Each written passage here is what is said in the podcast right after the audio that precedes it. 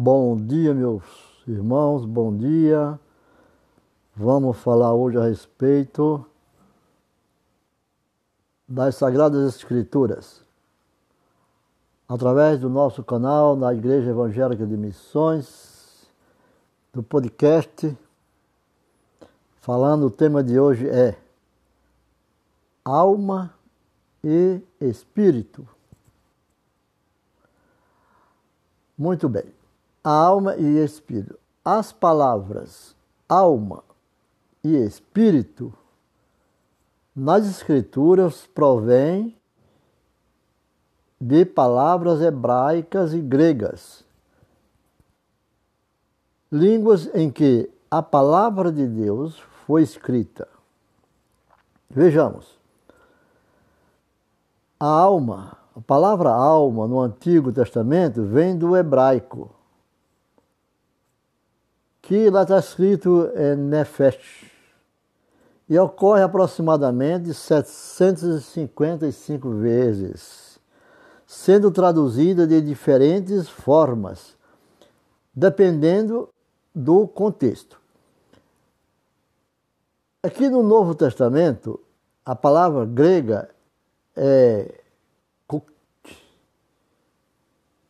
é psiche, ou psique, psique, e ocorre aproximadamente 105 vezes no Novo Testamento, 755 no Antigo, e não há tanta necessidade, tantas diferenças né, de, de, de entendimento naquela época, porque no, Velho, no Novo Testamento já são apenas 105 vezes ela é citada nos ensinamentos dos apóstolos dados por Jesus.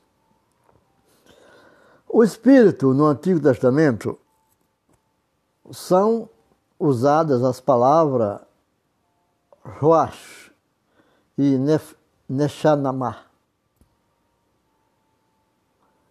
Aparece no Velho, no Antigo Testamento, 377 vezes e 220 vezes é uma palavra que chama-se é, é peuna, ou peuna, né? Peuma. Que é a palavra grega para o espírito, que é a mesma coisa para a iluminação. Pneum, né? Matologia.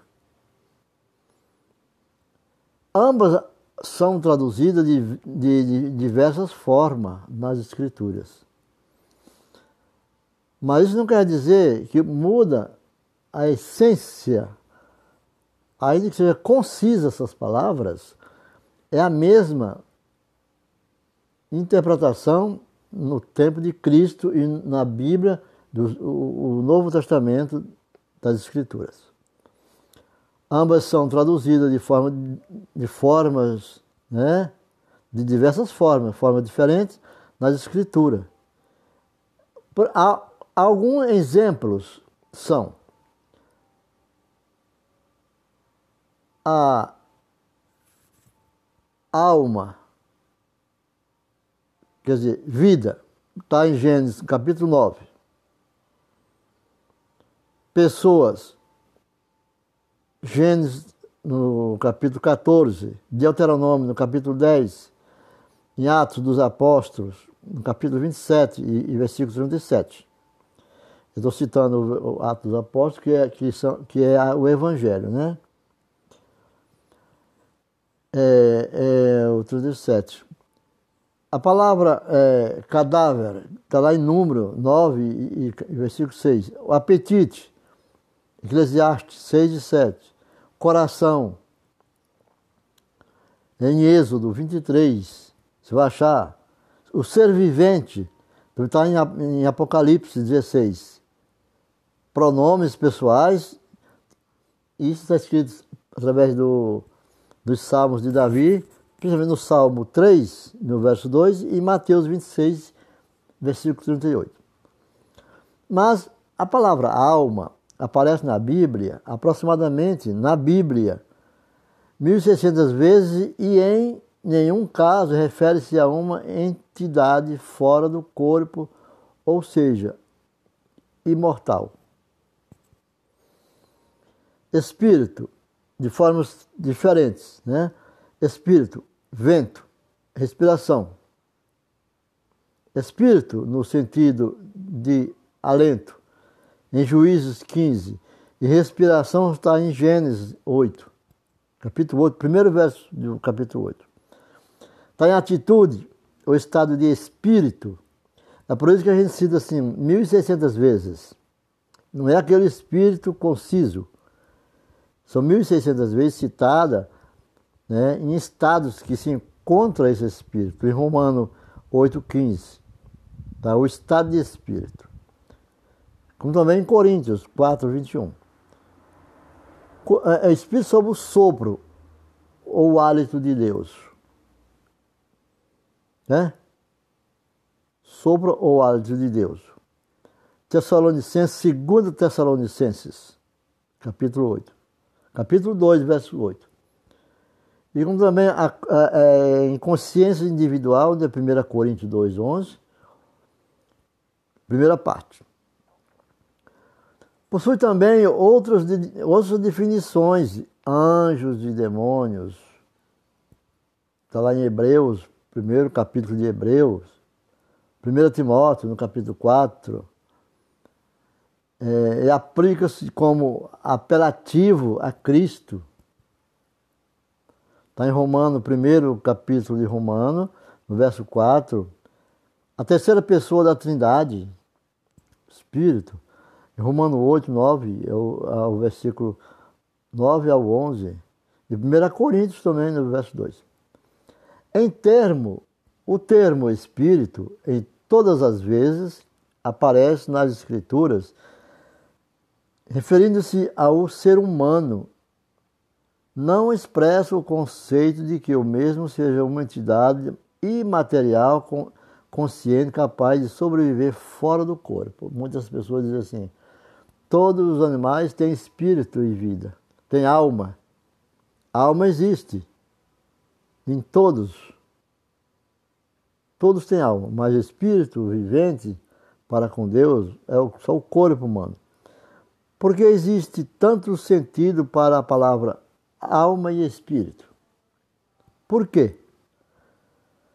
É, a, a, as línguas bíblicas, há línguas bíblicas não possui um considerável número de verbetes.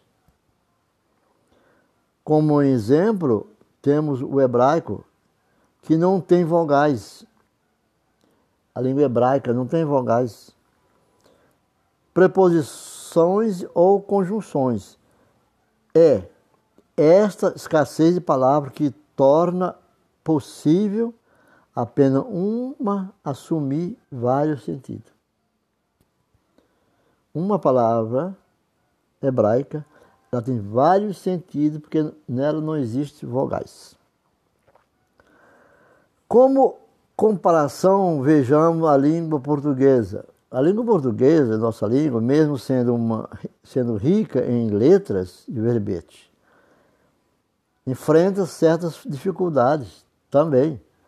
A palavra manga tem mais de um sentido manga de casaco, manga cujo nome é um, é, é uma manga, né?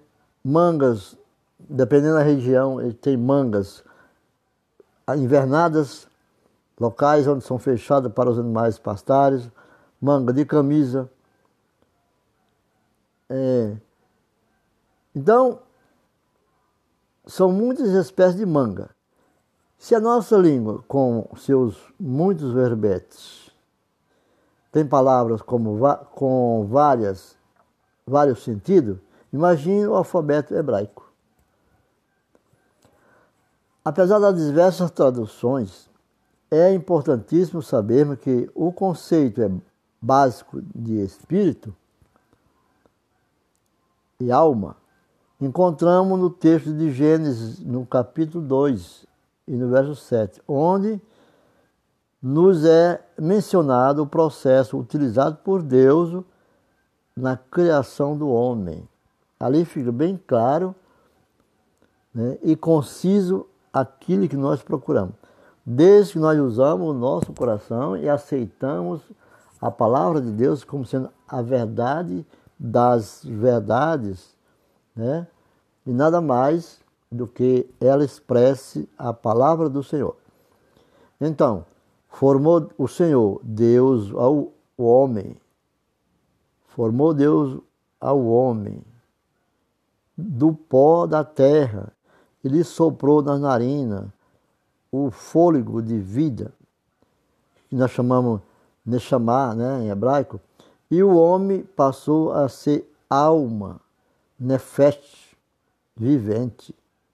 Gênesis 2, 7. Né?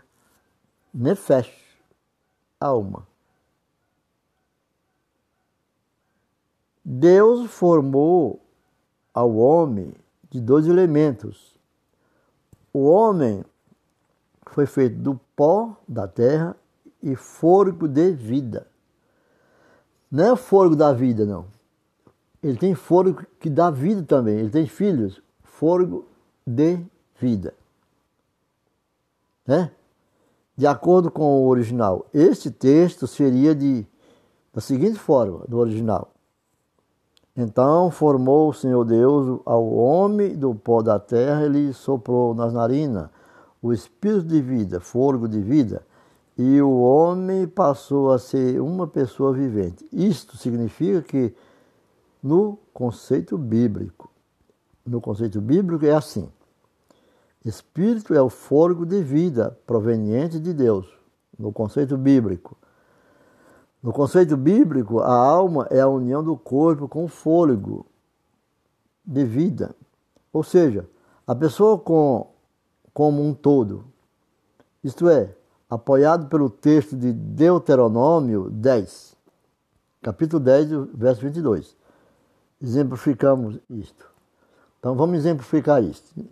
É o seguinte: digamos que você tenha uma lâmpada e não tenha eletricidade. Será que você terá luz? Certamente que não. Então, Agora suponhamos que você tenha a eletricidade, mas não tenha a lâmpada. Terá luz? Claro que não. Também não. Para ver a luz, terá que ter a lâmpada. Né? Para ver luz, terá que ter a lâmpada. E a eletricidade, apenas uma delas não bastará. É isso a criação de Deus, alma e espírito.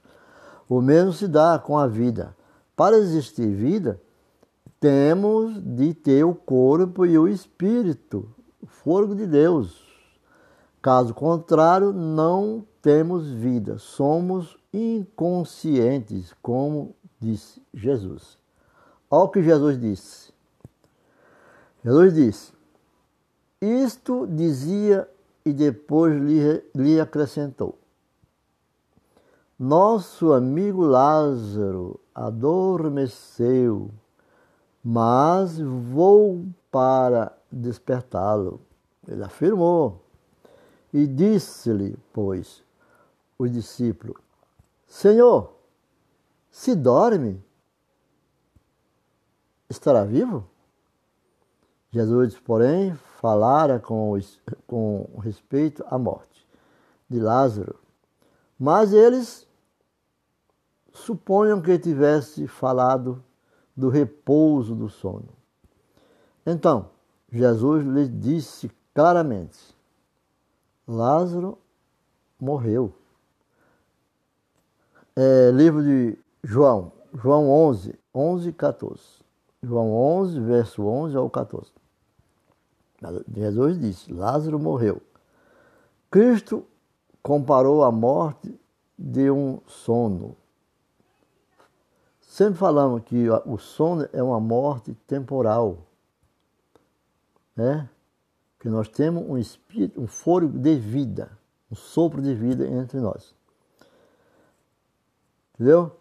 Confirmando assim o que diz o, o, o, o, provérbio de Salomão. Porque os vivos sabem que hão de morrer. Os vivos sabem que hão de morrer. Um dia eles hão de morrer. Porque a vida não é eterna. A vida não é eterna. No livro de Apocalipse 20, 11 a 12, explica como será o julgamento do grande trono branco. Há uma promessa de um trono branco na Bíblia, nas Escrituras. E isso é dado por Jesus. E quando Jesus voltar, por isso que os homens sabem que morre e temem a morte. E quando Jesus voltar, ele derrotará o diabo, que é o inimigo da humanidade, e todos os inimigos de Deus. Depois disto, haverá uma, um grande julgamento diante de Deus. Deus julgará todos. E todos os mortos se apresentarão a Deus e serão julgados de acordo com suas obras. Quem não tiver seu nome escrito no livro da vida será lançado no fogo, no lago de fogo. Lembrar que todos nós temos o, o sopro da vida, mas depois de Cristo vir, esse sopro da vida tem que estar registrado eu tenho o sopro da vida. Tem que ter demonstrado ao Senhor que seu nome está escrito, você respeitou e honrou e andou nos caminhos retos, né, para que provasse que seu nome não fosse riscado do livro da vida. Então será lançado no fogo quem não tiver no fogo, no lago de fogo. Mas os, os salvos irão morar com Deus por toda a eternidade. Esse evento é conhecido como, todos sabem, chamado de juiz final. Né? E muitas coisas que nós temos no conhecimento, nós temos que buscar o melhor para com Deus. Os julgamentos não devemos muito se preocupar em cuidar da vida alheia, porque a Deus pertence e nós não podemos esquecer que o Espírito do Senhor é eterno e ele nos trará de volta à eternidade quando ele voltar. Porque, como disse o salmista Salomão, porque os vivos sabem que hão de morrer. Hão de morrer. Um dia. Todos irão morrer. Mas não vamos querer morrer no pecado. Não vamos querer morrer no pecado. Na volta de Jesus será anunciada pelas trombetas. Na a volta de Jesus, a ressurreição dos mortos haverá haverá a transformação dos vivos. É, é, é, nos é otorgada a imortalidade, pois é neste momento que é dito que tragada foi a morte pela vitória. Então, você quer ser tragado, né?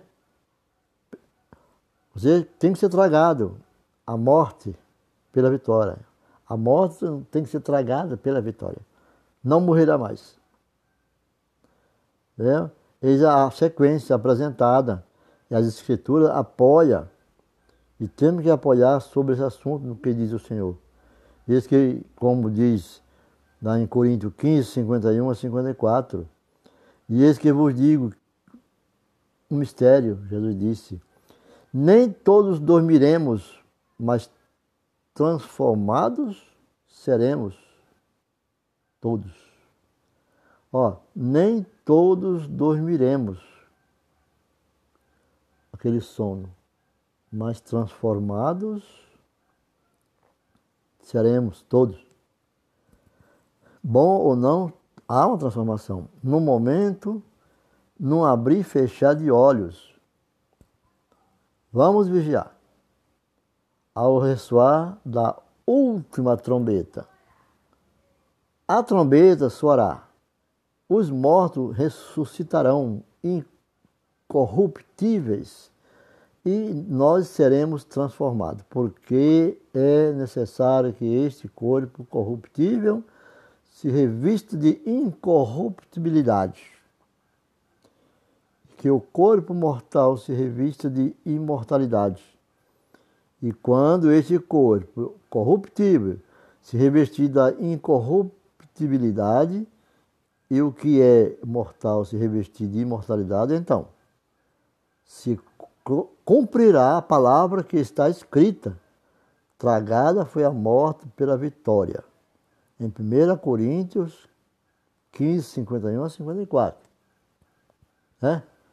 Então, com tudo isso transformado, com a lealdade, a lealdade não ser corrupto, não deixar se corromper, não deixar ser levado, enganado, é, crê em tudo quanto vê, crê em tudo quanto é milagre, crê em tudo que não sabe de onde vem nem para onde vai. Então, nós, nesse ponto ilibado, vestiremos a roupa da imortalidade.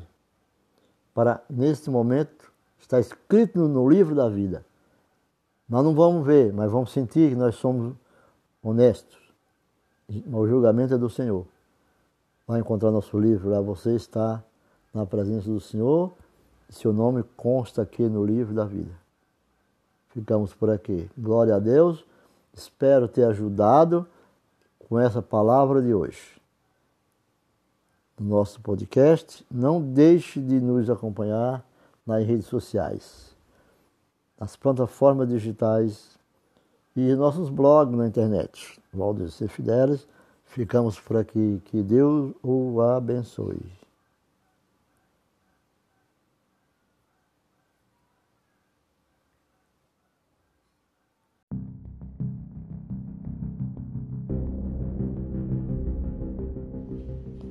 Bom dia, meus irmãos. Quero cumprimentá-lo a todos mais uma vez, quando nós estamos iniciando no dia de hoje o nosso podcast podcast de hoje nós vamos falar sobre sobre o princípio da verdade. Quando o rei Salomão citou no provérbio de Salomão, provérbio 27, no verso 6, ele disse: melhor que o meu amigo me fira, me contando a verdade a respeito de mim mesmo, para que eu possa mudar, do que o meu inimigo me beije, desejando o meu fracasso o tempo inteiro. Esse provérbio de Salomão ele é descrito também em João escreve, 1 João, ele, João também disse assim, o apóstolo, evangelista, 1 João disse que o nosso amor deve ser em verdade e ação não apenas em palavra. Então, fica bem claro, muitos amigos seus sabe de uma causa que vai te prejudicar e eles ocultam, não falam a verdade para você toma cuidado, porque aquele que se diz teu amigo não é o teu amigo. Ele te deseja o fracasso, apesar que ele jura na sua frente que quer o teu bem.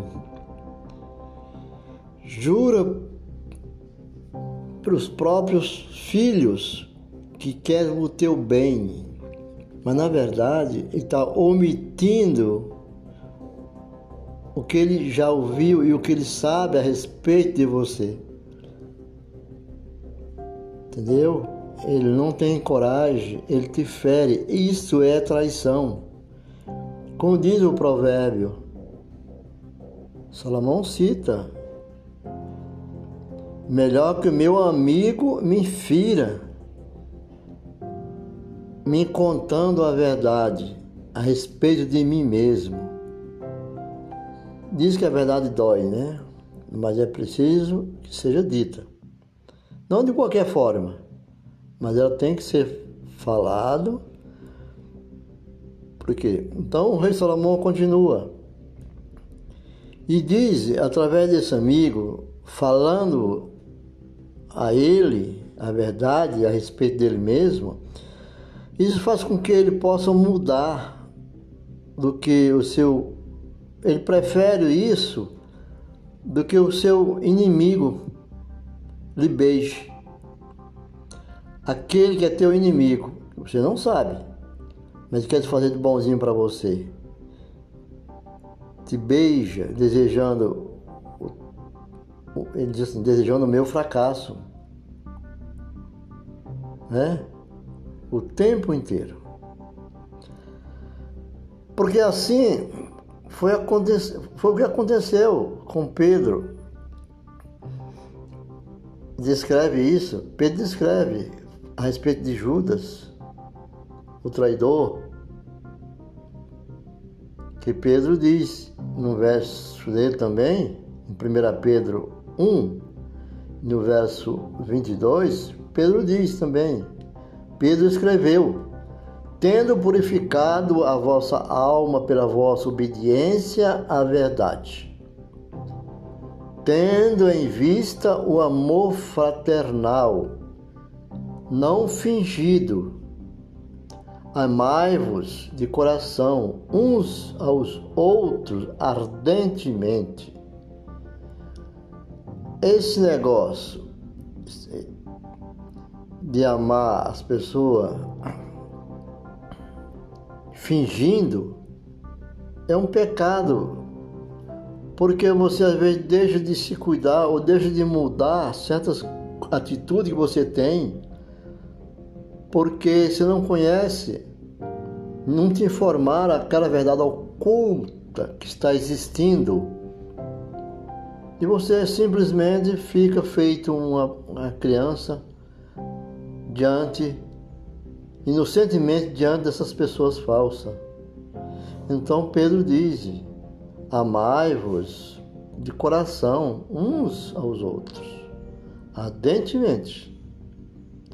Está, no, está em 1 Pedro, no capítulo 1, no verso 22. O fato de Pedro, que, o fato que Pedro menciona amor não fingido dos irmãos sugere a possibilidade de amor insincero ou fingido entre irmãos. Isso não deve existir. Fingimento e insinceridade. Devemos ser cautelosos para não usarmos a afeição, porque simpatizamos com uma pessoa, não queremos ofendê-lo, ou se aproxima para dizer palavras fingidas que não é verdade, mas por trás geralmente deseja. Ele não merece isso, ele tem essas coisas, mas ele não merece. Mas na tua frente te encoraja a fazer grandes compromissos para que você caia num fracasso e não possa cumprir e ele se vangloria, dizendo: Mexeu comigo. Tenho, tenho até medo de quem mexe comigo. Mas é ele que é o falso amigo. Outro, como uma máscara, pela malícia ou ódio que na realidade sentimos. A malícia e o ódio são errados, mas Cobri-los com sentimentos fingidos não é uma solução. não é uma solução. Lembramos que Jesus foi entregue com um beijo falso de Judas. Se fazia o grande amigo de Jesus. Jesus sabia, mas Jesus veio para cumprir a missão de salvação, não a rejeição. Jesus nunca rejeitou nem rejeita, dá, dá a oportunidade de obediência e de transformação, de restauração. Então, cuidado com o beijo de Judas. Existem muitos Judas. Ah, talvez na tua frente agora tenha um Judas na tua frente. Uma pessoa que se diz teu amigo, mas por trás trama coisas horríveis sobre a tua vida. Cuidado, se arme de oração e de jejum e adore ao Senhor para que te dê discernimentos para observar quem são teus verdadeiros amigos. Não é que você o despreze, mas que você trate eles com a verdade ensinada através das Escrituras. Então, no beijo, no beijo de Judas, vamos ter cuidado, porque diz no livro de Lucas, o apóstolo Lucas, no, verso 20, no capítulo 22, e no versículo 47 ao 48, Diz assim: Na escuridão da noite, ele subiu ao monte até chegar ao jardim onde Jesus havia ido orar, guiando uma multidão amada. Né? Judas se aproximou do Senhor e o beijou. Veja só, né? Judas se aproxima de Jesus e o beijou. Veja que falsidade. Ele enganou a si mesmo. Não é que Jesus deixou ser enganado. Jesus sabia que ali se cumpria uma profecia. Né? Sem dúvida. Em muitas outras ocasiões, Judas havia beijado o seu mestre. Era a maneira típica de cumprimentar o seu professor ou rabino.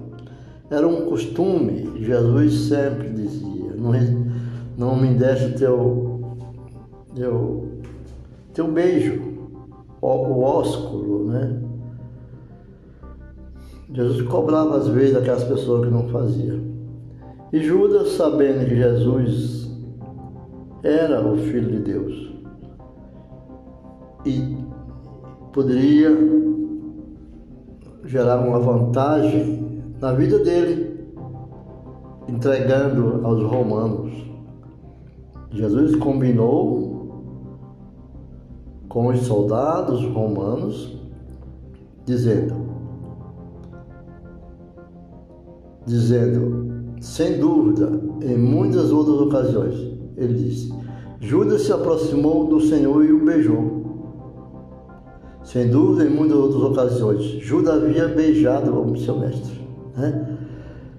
Este beijo era diferente. A multidão que seguia Judas pretendia prender Jesus. E o beijo Judas o identificou para eles. Porque assim Judas tinha combinado. Judas tinha vendido esse beijo por 30 duas moedas, 30 moedas.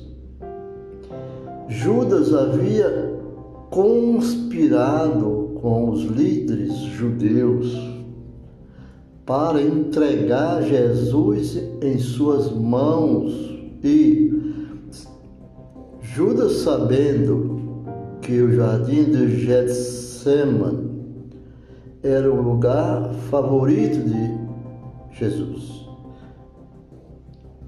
Jardim do Getsemane, muitos não cita esse lugar onde era.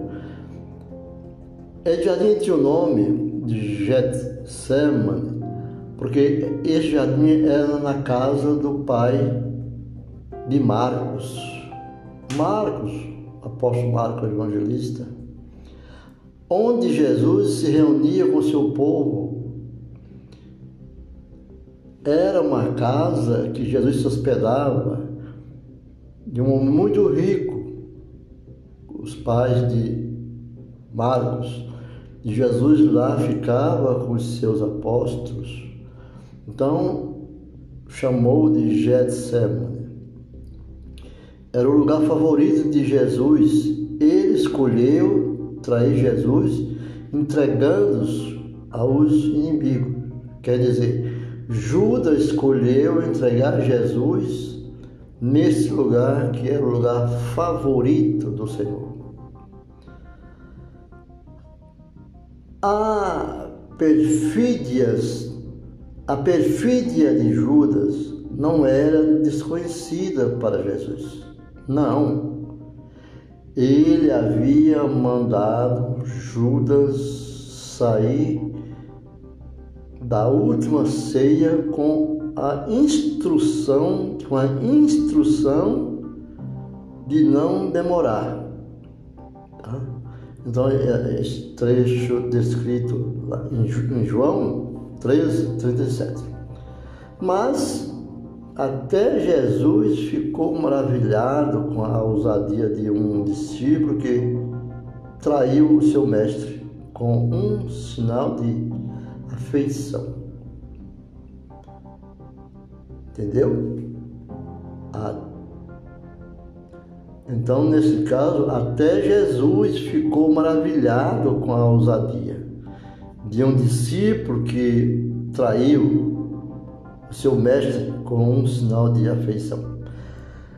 Isso quer dizer, uma pessoa que nós trabalhamos com ele, vivemos com ele em oração, está dentro da igreja, quando ele vir é, trair a igreja, não fique maldiçoando, não fique desejando-lhe o mal.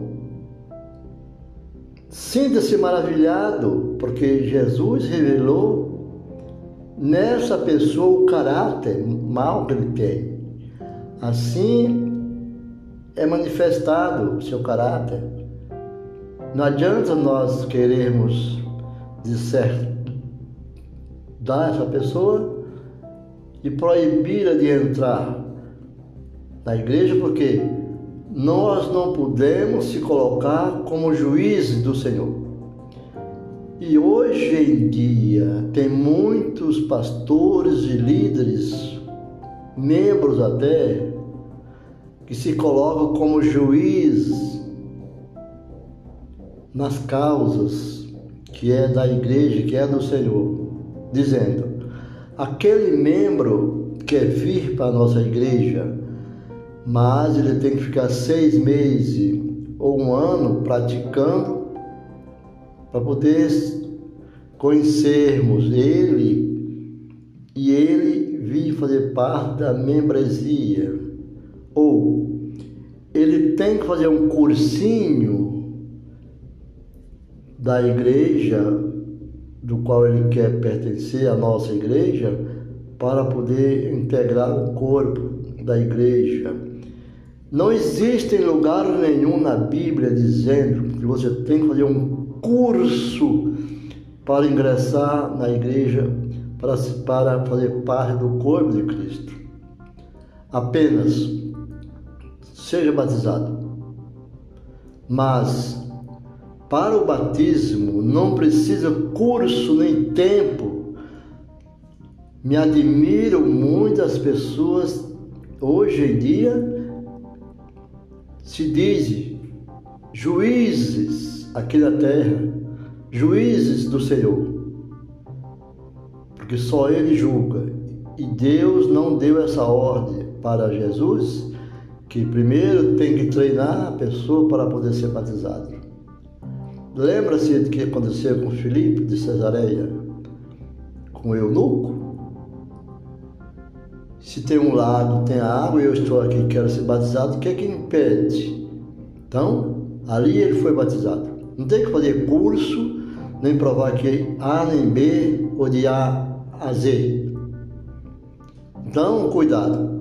Pastores, líderes da igreja, não se coloque como juiz na causa do Senhor.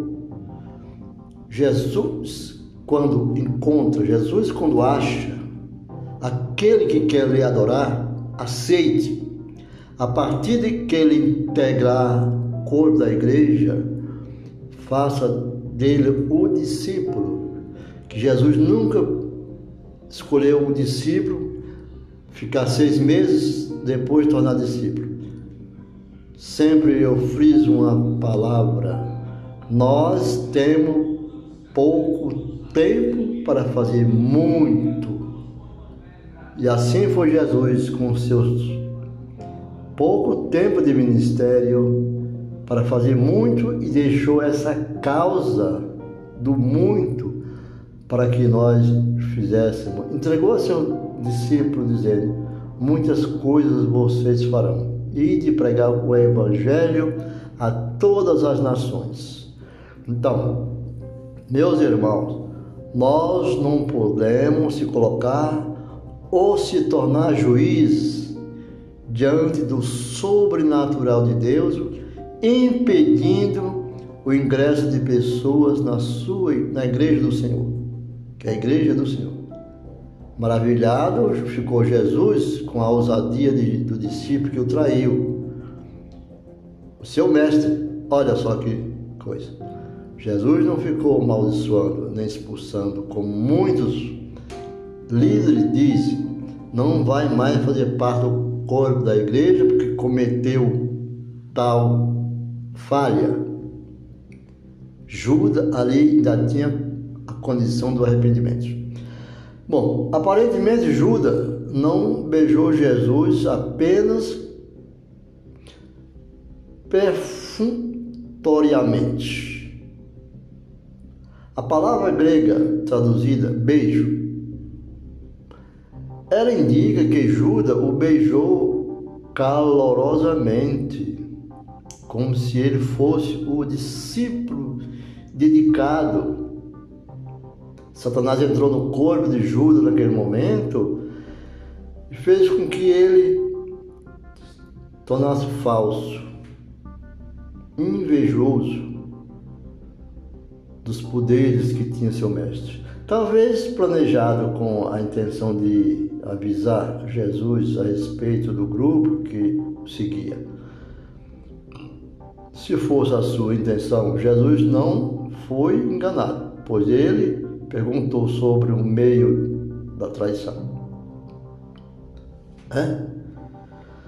Ele sabia o que era a traição. Jesus tinha anunciado: ainda um de vocês, né, entre vocês, ou me entregará ou me trair.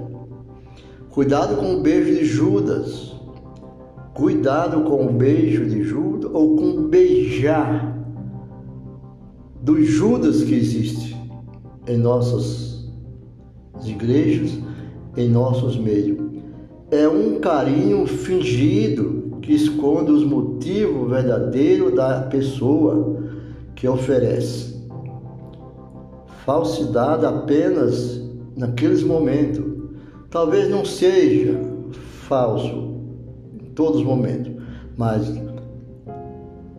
dá chance a Satanás para que cria o ódio ocultado no, seu âmago, para que na ausência fale mal, na presença finja um amigo com o beijo de Judas. Judas pode ter dado aparência de carinho para um observador comum. Para um observador comum. Muitos veem pessoas com afago com você, com outras pessoas. Nossa, diz, se admira desses afagos. Mas a verdade é que Satanás, naquele instante, Satanás está entrando ou já entrou, como entrou no, no, no coração de Judas. Entrou lá em Judas, Satanás entrou no, no coração dele. E nas suas trevas ele havia vendido o mestre por 30 moedinhas de prata. Todos sabem Há muitos comentários sobre a vida de Judas. A, a, a, propriedade comprada por Judas com esse dinheiro, hoje ela é um reduto de visitação, pois não existe nada naquele local. É terra amaldiçoada aquela área do qual ele comprou. Há pessoas hoje que usam o beijo de Judas para ganhar vantagem ou porque não têm a coragem de mostrar os seus verdadeiros sentimentos. Alguns usam frases como puxa, puxa saco, né? Ou anda carregando seus líderes nas costas. Em algumas culturas não se usa mais o beijo. Estamos vivendo uma época agora também que não tem mais esse negócio de beijo, né? A pandemia não existe beijo. Como é comum no Oriente Médio, lá é assim. Era, né? Que atualmente não está acontecendo. Nesses lugares, o aperto de mão, o sorriso caloroso e cumprimento amigável que usam Contudo, nem sempre reflete os verdadeiros sentimentos de pessoas que os oferecem. Então, então Pedro disse, tendo purificado a vossa alma pela vossa obediência. A verdade, tendo em vista o amor fraternal, não, fingi, não fingido. Amai-vos, amai-vos de coração uns aos outros, ardentemente, sem fingimento.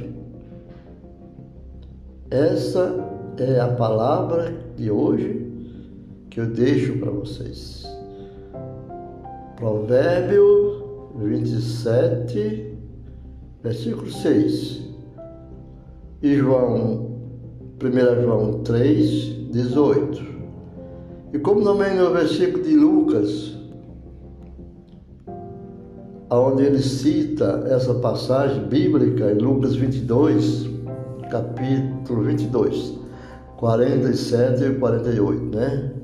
Capítulo 22, verso 7, 47 ao verso 48. Ficam com Deus, esperam que entenda, não por eu ter falado, mas por Jesus estar no meio de nós e Deus ter mostrado a palavra escrita nas suas escrituras. Consulte a Bíblia em tudo. A palavra de Deus está na Bíblia. A Bíblia é o centro e o centro da Bíblia é Jesus Cristo. Fica com Deus e até a próxima. Acompanhe nas plataformas digitais podcast, pela plataforma do Google, no nosso blog. Ficamos por aqui mais uma vez. Até lá, logo se encontraremos outra vez.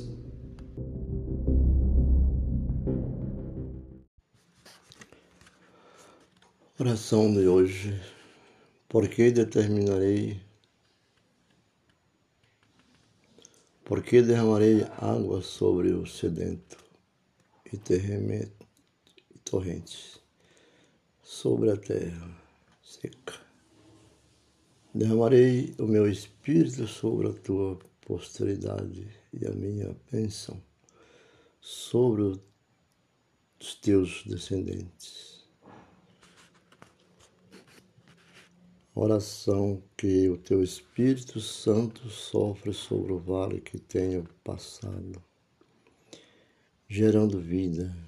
Leva-me novamente a ter prazer na comunhão do corpo de Cristo, a desfrutar a leitura prática da palavra de Deus e a ter uma vida de oração, tendo assim um abençoador onde eu estiver. Em nome de Jesus.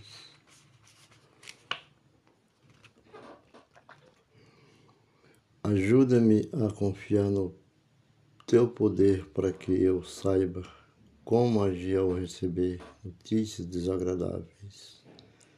Declaro como o salmista disse: Tu, ó Senhor Deus, estás comigo, tu me proteges e me diriges.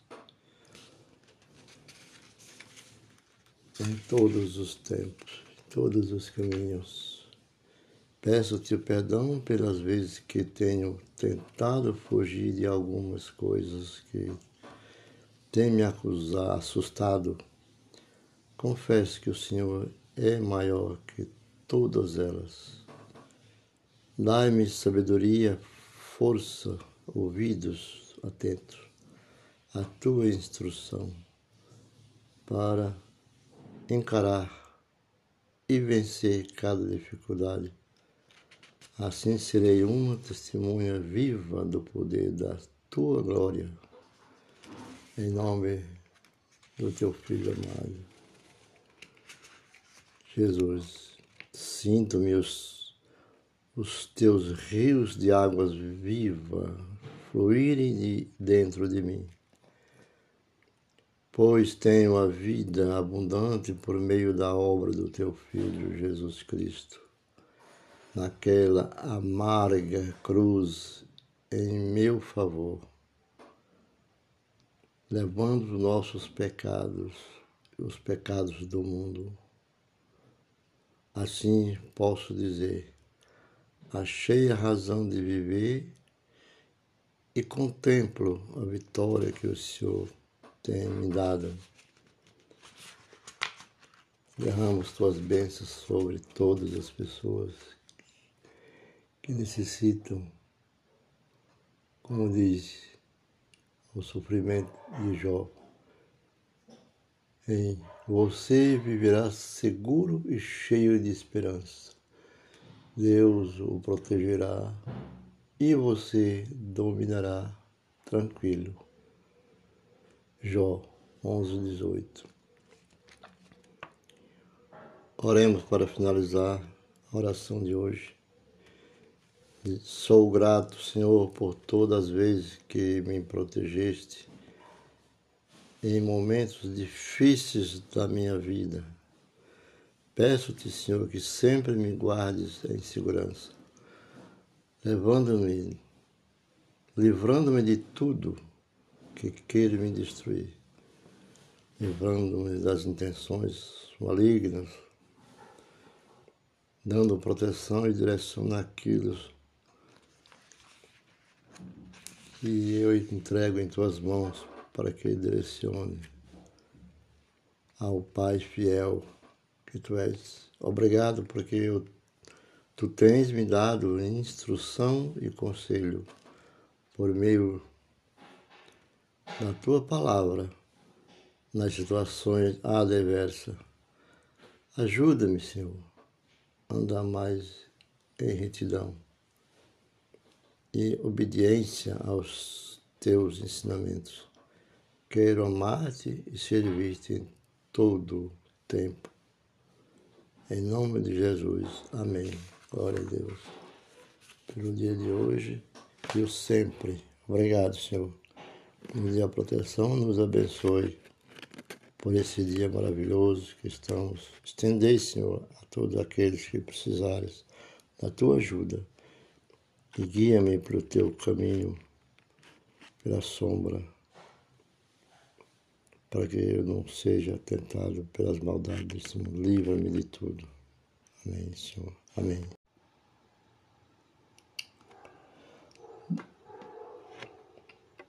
Boa tarde, meus amigos. Boa tarde, meus irmãos. Estamos entrando novamente através do podcast nessa tarde maravilhosa para falar mais um pouco a vocês sobre Josué. O livro de Josué, que foi o, o sucessor de Moisés. Foi ele incumbido por Deus. Josué foi incumbido por Deus através das palavras de Moisés para guiar o seu povo a Israel.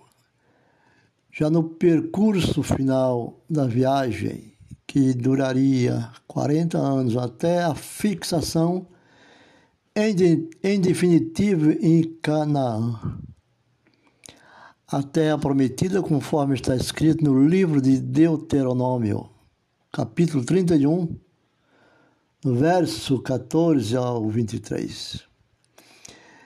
E disse o Senhor a Moisés: Eis que teus dias são chegados para que morras. Chama a Josué e apresentai-vos na tenda da congregação, para que eu lhe dê ordem. Assim foram Moisés e Josué e se apresentaram na tenda da congregação. 31, verso 14. E no verso 15 diz: Então o Senhor apareceu na tenda, na coluna de nuvem. Na coluna de nuvem. E a coluna estava sobre a porta da tenda. E assim o Senhor falou a Moisés: Eis que dormirás com teus pais, e este povo se levantará e prostituir-se-á, indo após os deuses estranhos na terra, para cujo meio vai e me deixará, e arruinará a minha aliança que tenho feito com eles. No capítulo 31, no verso 16. Notas assim que continua os versos até o verso 33. Até o verso 23, aliás, né? Perdão. Os efeitos de Josué, que está narrado no livro do mesmo nome, o livro de Josué, que é o sexto na ordem atual da Bíblia, né? Josué é o sexto livro na ordem atual da Bíblia. Difere do livro de Pentateuco, que Pentateuco antecede a narrativa, haja visto que ele não conte leis. Apresenta-se como complemento por ser a realização dos seus anseios. Descreve a posse de a posse do país de Canaã, que outrora foi dos antepassados e cuja região Moisés guiava o seu povo judeu.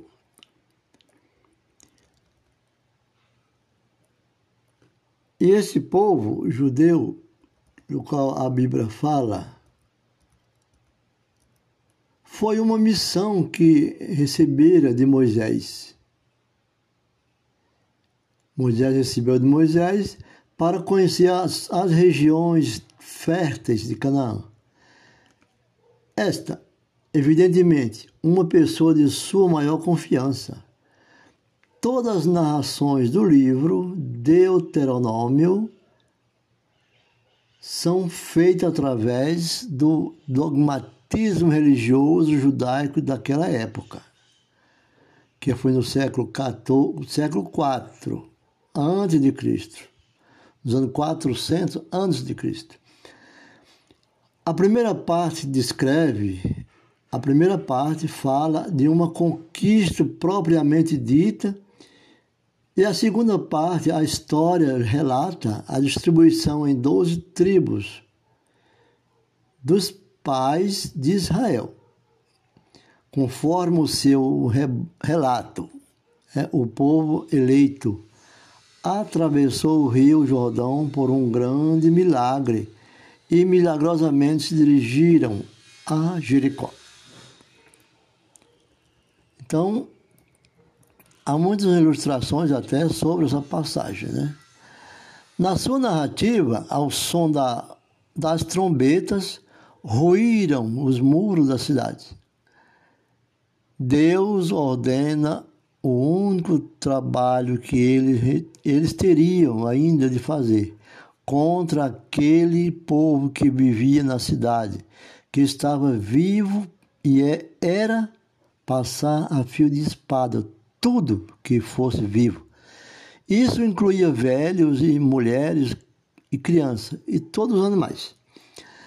Para que eles conquistassem a terra prometida, o Senhor ordena a Moisés que ordenasse a Josué que assim se cumprisse. Eles tinham que dar aquelas voltas nas muralhas de Jericó para que os muros, sete voltas, para que os muros, os, os muros caíssem, para que ele pudesse ter as terras de Canaã. E o mais difícil nessa luta foi quando ocorreu a formação de uma coligação de cinco reis amorreus.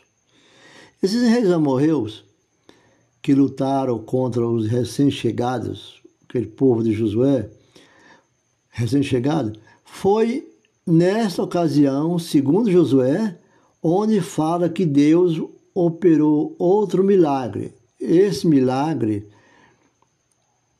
que Deus parou o sol, né?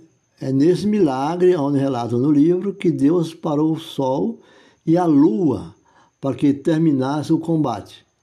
Mas o povo de Israel se dividiu mutuamente em tribo, pela Palestina, que estava governada pelo um juiz.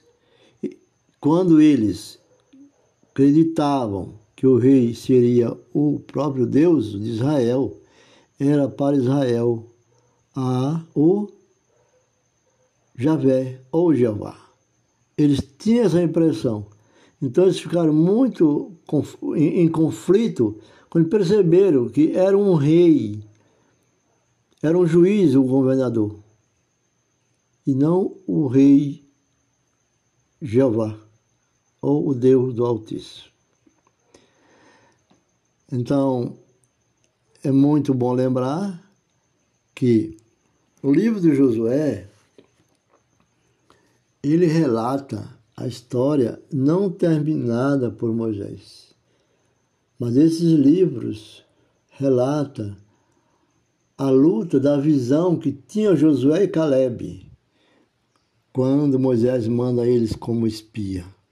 Lembrando que dessa, dessa luta surgiu também uma, uma descendência de promessa, que foi a promessa de onde vinha né, a conquista para um futuro que seria uma nação 400 anos antes de Jesus nascer, já se preparava essa luta com essa conquista. Então, vamos consultar a, o livro de, de, de, de, Tem Primeira Reis, né? Primeira Reis, nós vamos ler também muito sobre isso. E ler também sobre o livro de Josué, que fala dessas conquistas. Aliás, a livro inteira, a Bíblia inteira, a partir desse período terceiro de 400 anos, né, que se cumpria, estão as narrações onde ali preparam a família até chegar a, a Zacarias e Isabel, como sendo né, a mãe e os pais de João Batista, e Maria, prima de Isabel, né, que veio dar à luz ao filho de Deus, Jesus Cristo, o qual também tem a narração lá em Isaías.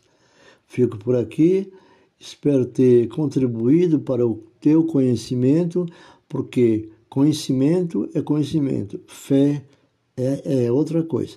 Mas o conhecimento com a fé, essas duas coisas criam uma prática incontestável de luta e confiança. Né? Em Cristo Jesus. Jesus está no centro da Bíblia e a Bíblia é a palavra de Deus. Fica com Deus e até a próxima.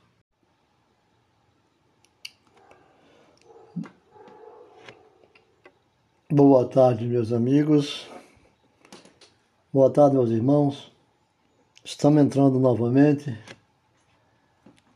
através do podcast nessa tarde maravilhosa para falar mais um pouco a vocês sobre Josué.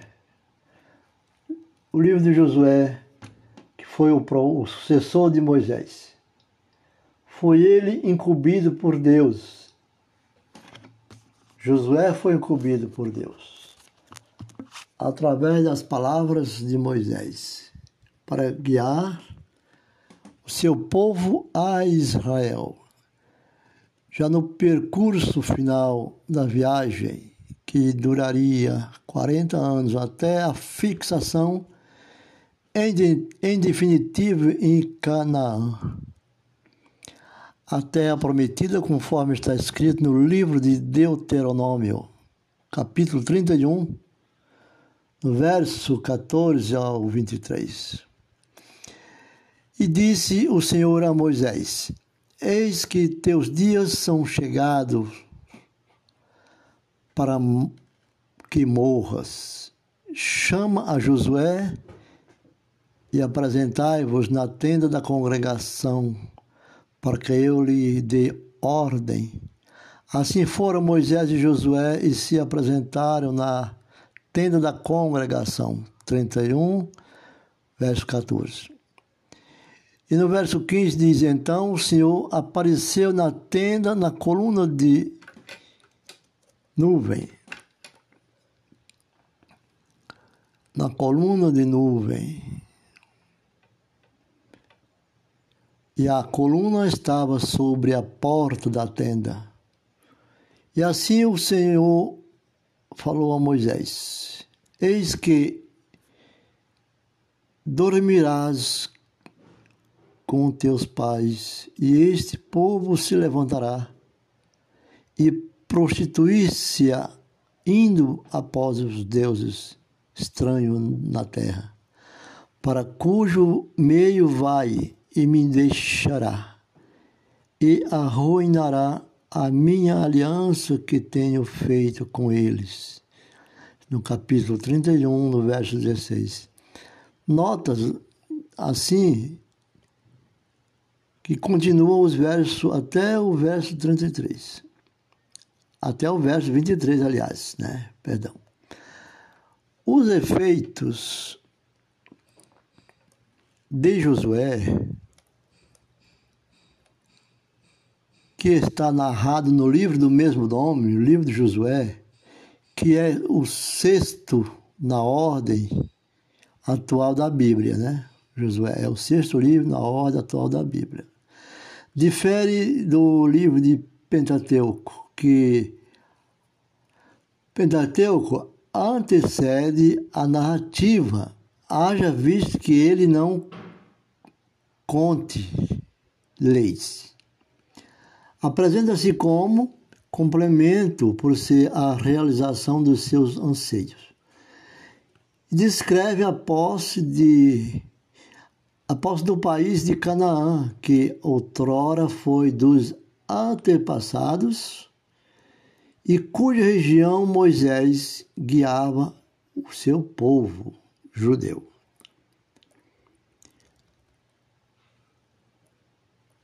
E esse povo judeu, do qual a Bíblia fala, foi uma missão que recebera de Moisés Moisés recebeu de Moisés para conhecer as, as regiões férteis de Canaã. esta, evidentemente, uma pessoa de sua maior confiança. Todas as narrações do livro Deuteronômio são feitas através do dogmatismo religioso judaico daquela época, que foi no século XIV, século IV antes de Cristo, nos anos 400 antes de Cristo. A primeira parte descreve, a primeira parte fala de uma conquista propriamente dita e a segunda parte, a história relata a distribuição em doze tribos dos pais de Israel, conforme o seu relato. É, o povo eleito atravessou o rio Jordão por um grande milagre e milagrosamente se dirigiram a Jericó. Então, há muitas ilustrações até sobre essa passagem. Né?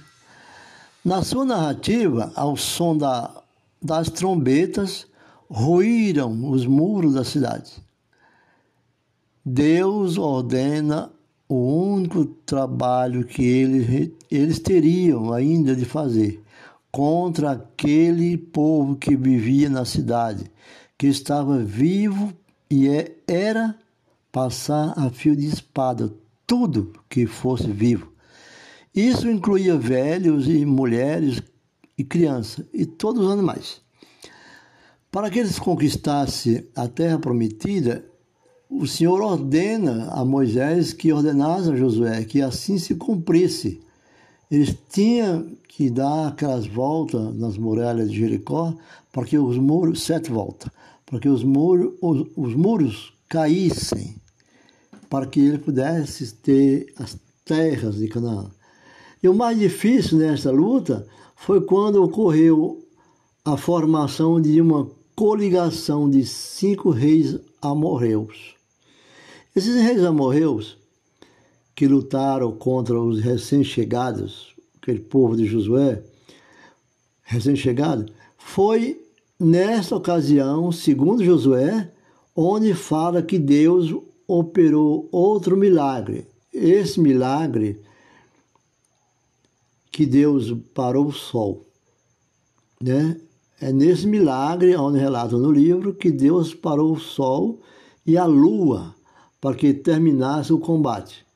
Mas o povo de Israel se dividiu mutuamente em tribo, pela Palestina, que estava governada pelo um juiz, quando eles acreditavam que o rei seria o próprio Deus de Israel, era para Israel a o Javé ou Jeová. Eles tinham essa impressão. Então eles ficaram muito em conflito quando perceberam que era um rei, era um juiz o governador, e não o rei Jeová ou o Deus do Altíssimo. Então, é muito bom lembrar que o livro de Josué ele relata a história não terminada por Moisés. Mas esses livros relata a luta da visão que tinha Josué e Caleb quando Moisés manda eles como espia. Lembrando que dessa, dessa luta surgiu também uma, uma descendência da, de promessa, que foi a promessa da onde vinha né, a conquista para um futuro que seria uma nação 400 anos antes de Jesus nascer, já se preparava essa luta com essa conquista. Então, vamos consultar a, o livro de, de, de, de, Tem Primeira Reis, né? Primeira Reis, nós vamos ler também muito sobre isso. E ler também sobre o livro de Josué, que fala dessas conquistas. Aliás, a livro inteira, a Bíblia inteira, a partir desse período terceiro de 400 anos, né, se cumpria, estão as narrações onde ali preparam a família até chegar a, a Zacarias e Isabel como sendo né, a mãe e os pais de João Batista, e Maria, prima de Isabel, né, que veio dar à luz ao Filho de Deus, Jesus Cristo, o qual também tem a narração lá em Isaías.